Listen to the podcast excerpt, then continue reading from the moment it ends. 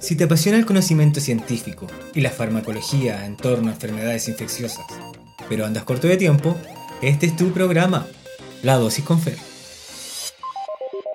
Hola, bienvenidos a la segunda temporada de La Dosis con Fer. Soy Fernando Bernal y el día de hoy les presentaré la segunda parte del episodio titulado Falla, tratamiento y mutaciones de resistencia. En el capítulo anterior revisábamos qué significaba tener una carga viral indetectable y que ésta, en general, se considera cuando se sitúa por debajo de las 50 copias por ml. Sin embargo, este puede variar dependiendo del método de análisis implementado en cada hospital o centro que realiza la técnica. Vimos además que existen diversos conceptos para entender mejor los valores de carga viral, tales como la supresión viral incompleta, la falla virológica, el concepto de blips y las viremias de bajo nivel. Estas últimas, las viremias de bajo nivel, son aquellas comprendidas entre 50 y 200 copias por ml y pueden ser un punto a tener en cuenta en pacientes con historia de mala adherencia.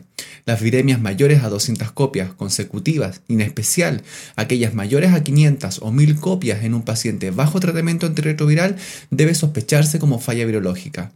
Uno de los principales inconvenientes asociados a esta es la resistencia a los antirretrovirales. La falta de adherencia es el primer factor asociado a falla de tratamiento, lo que permite una replicación viral en presencia de antirretrovirales y el desarrollo de virus resistentes. Las mutaciones de resistencia no solo se generan en pacientes que fallan al tratamiento, sino también pueden transmitirse.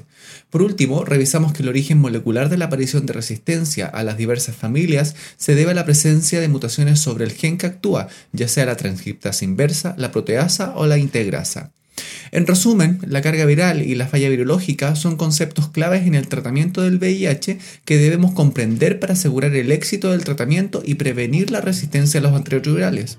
En este segundo capítulo abordaremos el concepto de fitness viral, barrera genética y abordaremos las mutaciones por familia más importantes a considerar en el cuidado de una persona bajo tratamiento antirretroviral. Bienvenidos a esta nueva temporada. Existen varias mutaciones del VIH que se han asociado con la resistencia a los antirretrovirales. Estas mutaciones pueden ocurrir en las diversas diarias farmacológicas de los medicamentos. Dentro de las mutaciones de resistencia más frecuentes asociadas con cada clase de antirretrovirales, se encuentra la famosa M184B para los análogos nucleosídicos, la K103N para los no nucleosídicos, la, 54B para los inhibidores de la proteasa y la familia terapéutica de los inhibidores de integrasa tenemos la 155H y la Q148R, aunque estas últimas mutaciones son menos comunes. Es importante destacar que las mutaciones de resistencia pueden variar en función del tipo de medicamento y la exposición previa del paciente a los mismos. Además, la resistencia a los medicamentos puede ser causada por una o varias mutaciones y la combinación de mutaciones de resistencia puede tener un impacto significativo en la eficacia de la terapia antirretroviral. Por esta razón, es importante realizar pruebas de genotipificación en pacientes en falla o sospecha de falla de tratamiento como forma de asegurar que se esté utilizando la combinación más efectiva para cada usuario. Analicemos entonces las mutaciones por familia. Respecto a los inhibidores de la transcriptasa reversa, tanto análogos como no análogos, su sitio target es la enzima transcriptasa inversa, la cual tiene como función catalizar la conversión del ARN monocatenario viral en ADN bicatenario, que luego sirve como sustrato para la integración en el genoma humano. Los fármacos que actúan sobre esta diana pueden ser clasificados en dos grupos terapéuticos distintos, los no nucleosídicos y los análogos nucleosídicos. Sus mecanismos de resistencia se pueden deber a cambios en la afinidad en su sitio catolítico y por aumento en los procesos de fosforilación. Los análogos no nucleosídicos son químicamente distintos a los nucleosídicos ya que no requieren metabolismo intracelular o fosforilación para su actividad. En su lugar, se unen a la transcriptasa del virus en su sitio activo denominado bolsillo de unión a no nucleosídicos e inhiben la transcripción inversa mediante un mecanismo de acción alostérico impidiendo el acceso del fármaco al sitio activo o reduciendo su interacción. Los ejemplos más clásicos y antiguos de mutaciones de resistencia pero los análogos son los famosas TAM, mutaciones por análogos de timidina, es decir, que se generan solo por el uso de sidubudina o estabudina. Afortunadamente estos dos discontinuados para su en adulto. Solo para el caso de la ZT o sidobudina, esta sigue siendo una droga vigente en pediatría en nuestro país. La mutación M184B es una de las mutaciones frecuentes en pacientes que fallan a tratamiento. Aunque es una mutación de resistencia, también puede tener beneficios asociados para el tratamiento del VIH. En pacientes que han desarrollado dicha mutación debido al uso previo de la amibudina o entricitabina, se ha observado una disminución en la replicación del virus, una reducción en la carga viral y una mejora en los recuentos de CD4. Esto se debe a que la mutación M184B reduce la eficacia de la lamivudina y la entricitabina, pero también genera que el virus sea menos replicativo, lo que a su vez puede mejorar la respuesta del paciente a otros medicamentos antirretrovirales. El concepto de reciclaje de análogos nucleosídicos es una estrategia terapéutica que aprovecha la presencia de mutaciones de resistencia, como la 184B, para mejorar la eficacia de los medicamentos antirretrovirales.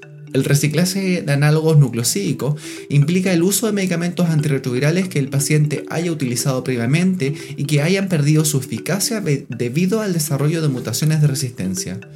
En el caso de la mutación M184B, el reciclaje de análogos puede ser beneficioso al seleccionar medicamentos que sean menos sensibles a esta mutación, como la sibudina o el tenofovir. En otras palabras, la presencia de esta mutación genera hipersusceptibilidad a dichas drogas.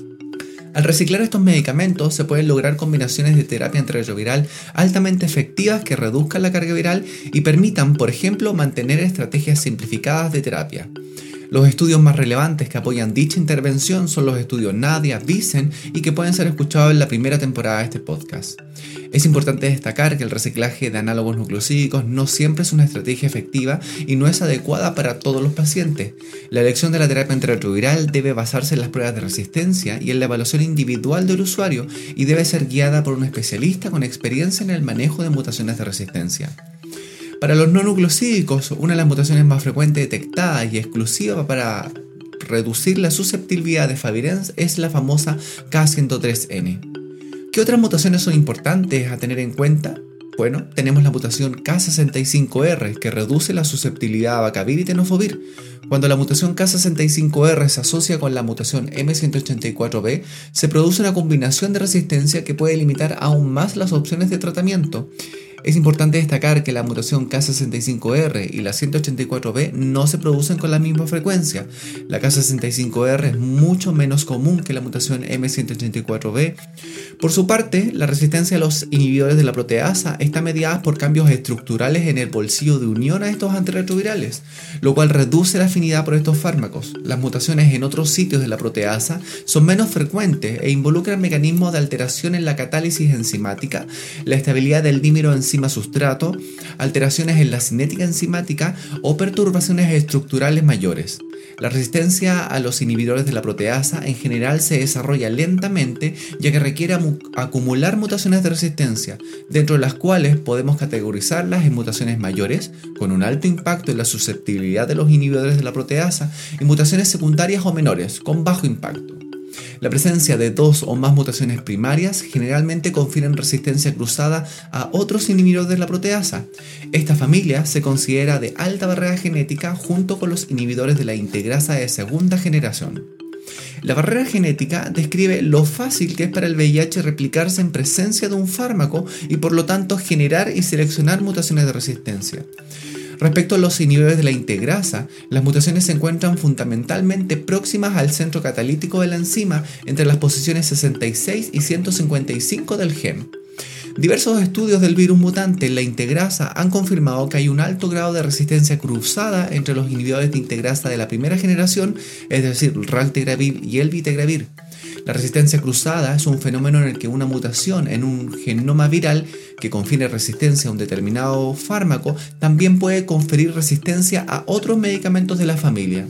Es importante señalar que la pérdida de eficacia clínica con falla virológica puede ocurrir con una única mutación en muchos casos, aunque si persiste la misma presión farmacológica, se seleccionarán otras mutaciones secundarias que incrementarán el grado de resistencia. De aquí la importancia de que los ajustes sean oportunos y no perdurar un tratamiento en falla. Finalmente, dolutegravir y cabotegravir, inhibidores de integrasa segunda generación, no presentan un alto grado de resistencia cruzada con los inhibidores de integrasa primera, a excepción de los patrones de resistencia con la famosa mutación 148K HOR y cambios acompañantes que sí comprometen la susceptibilidad de estos fármacos, aunque sí es posible preservar cierto grado de susceptibilidad, casos en los cuales se recomienda duplicar la dosis de dolutegravir. ¿Cómo se informan las mutaciones de resistencia?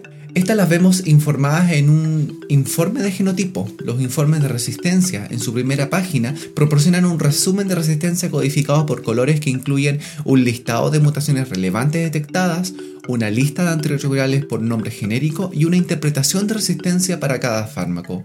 Las reglas de interpretación son desarrolladas y actualizadas constantemente por un panel internacional de expertos, por tanto no deben realizarse interpretaciones simplificadoras solo por el color del informe.